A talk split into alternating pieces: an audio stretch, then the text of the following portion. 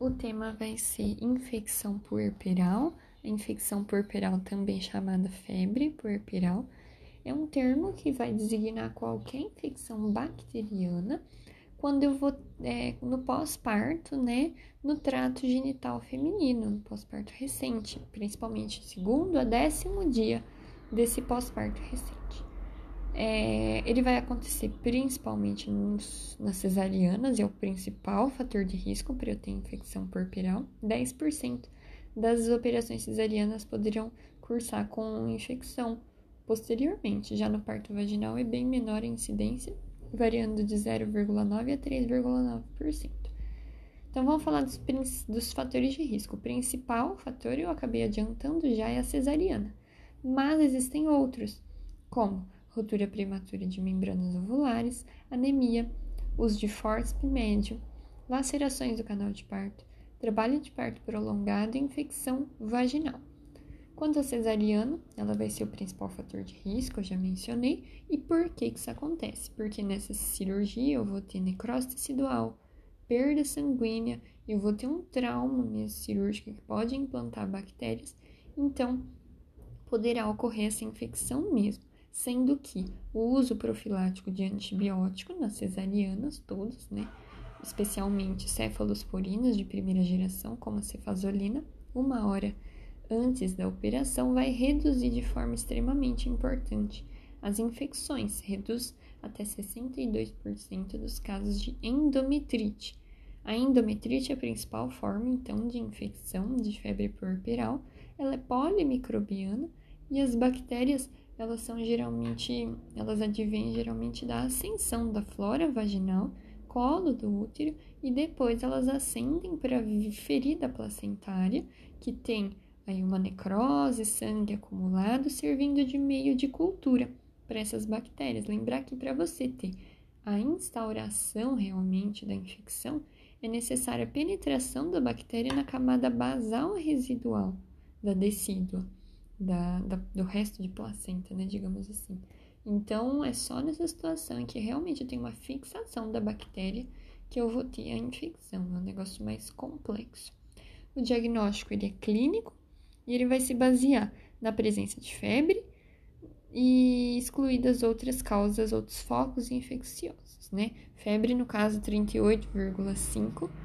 Nas primeiras 24 horas pós-parto, especialmente, você vai ter que suspeitar de infecção puerperal, lembrar de pesquisar os sinais de bacteremia, como tremores, calafrio, taquipneia e taquicardia porque eles podem estar presentes em 10 a 20% dos casos. Uma tríade de sintomas super importantes que vão fazer a gente pensar em endometrite é a tríade de Boom, que é útero doloroso, pastoso e hipoinvoluído. Três fatores importantes. Esses três fatores constituem a tríade de Boom útero doloroso, pastoso, hipo, involuído, hipoinvoluído. O diagnóstico é clínico, mas é claro, existem exames subsidiários, como hemograma mostrando uma leucocitose. A hemocultura, a hemocultura é meio complicada, porque geralmente ela não vai dar positiva. É, é, é um exame mais difícil, tem uma sensibilidade baixa. Exames de imagem, ultrassom, vai auxiliar bastante sempre. O tratamento consiste nos antibióticos de largo espectro, porque a inflamação, a infecção costuma ser polimicrobiana das, das bactérias vaginais, assim, que vão acender, igual eu já falei, né? Como o estrepto beta-hemolítico do grupo A e B, é, Gardnerella, Escherichia coli, Strepto agalactico, que é o grupo B, Enterococcus, bacteroides, etc. São todos são todos possíveis agentes etiológicos, então por isso que tem que ser largo espectro. Paciente manter sempre internada, nos casos não complicados, se mantém antibiótico até que a paciente permaneça 24 a 48 horas afebril. E quais antibióticos, então, seria o largo espectro? Duas possibilidades, clindamicina com gentamicina ou, mais empregado, a ampicilina com gentamicina ou amicacina, um aminoglicosídeo, com metronidazol. Então, é esse esquema tríplice, essas três drogas, porque ela pode ser. É, ela pode pegar, né? Ela pode abranger os enterococos também, é importante. Ao contrário de clindamicina com gentamicina, que não é efetiva contra enterococo. A falha terapêutica ela é definida quando em 72 horas a paciente ainda permanece com febre. E aí então você já você já vai buscar outros exames de, de focos infecciosos, você vai colher mais culturas e fazer exames de imagem e restabelecer então uma nova antibiótico terapia.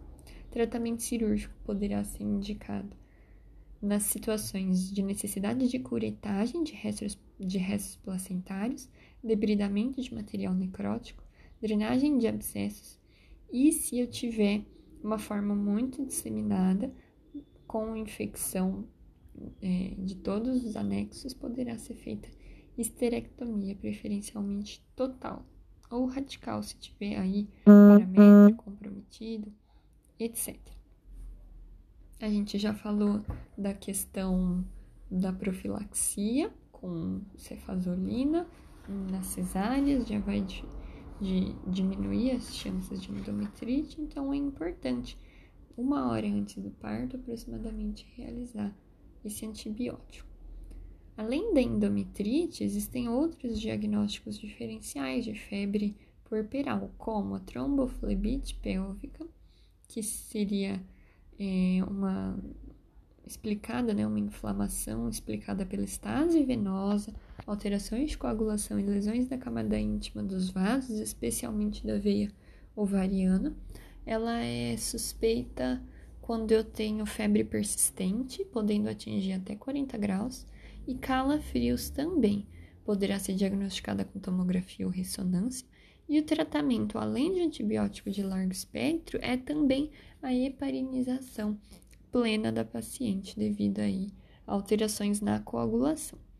Heparina, no caso, não fracionada. E também outro diagnóstico diferencial seria a infecção da parede abdominal, no caso iatrogênica associada à cesárea, obviamente, ela é nosocomial, né, digamos assim, e está associada a fatores de risco como tempo prolongado de internação, obesidade, diabetes, imunossupressão, é, um tempo cirúrgico prolongado, desnutrição, uma técnica cirúrgica inadequada, etc.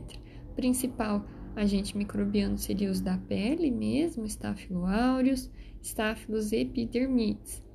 É, em geral, a infecção ela vai se manifestar do quinto ao sétimo dia pós-operatório, sendo a forma purulenta exudativa a mais prevalente, mas também existem quadros graves que podem cursar com faceite necrotizante.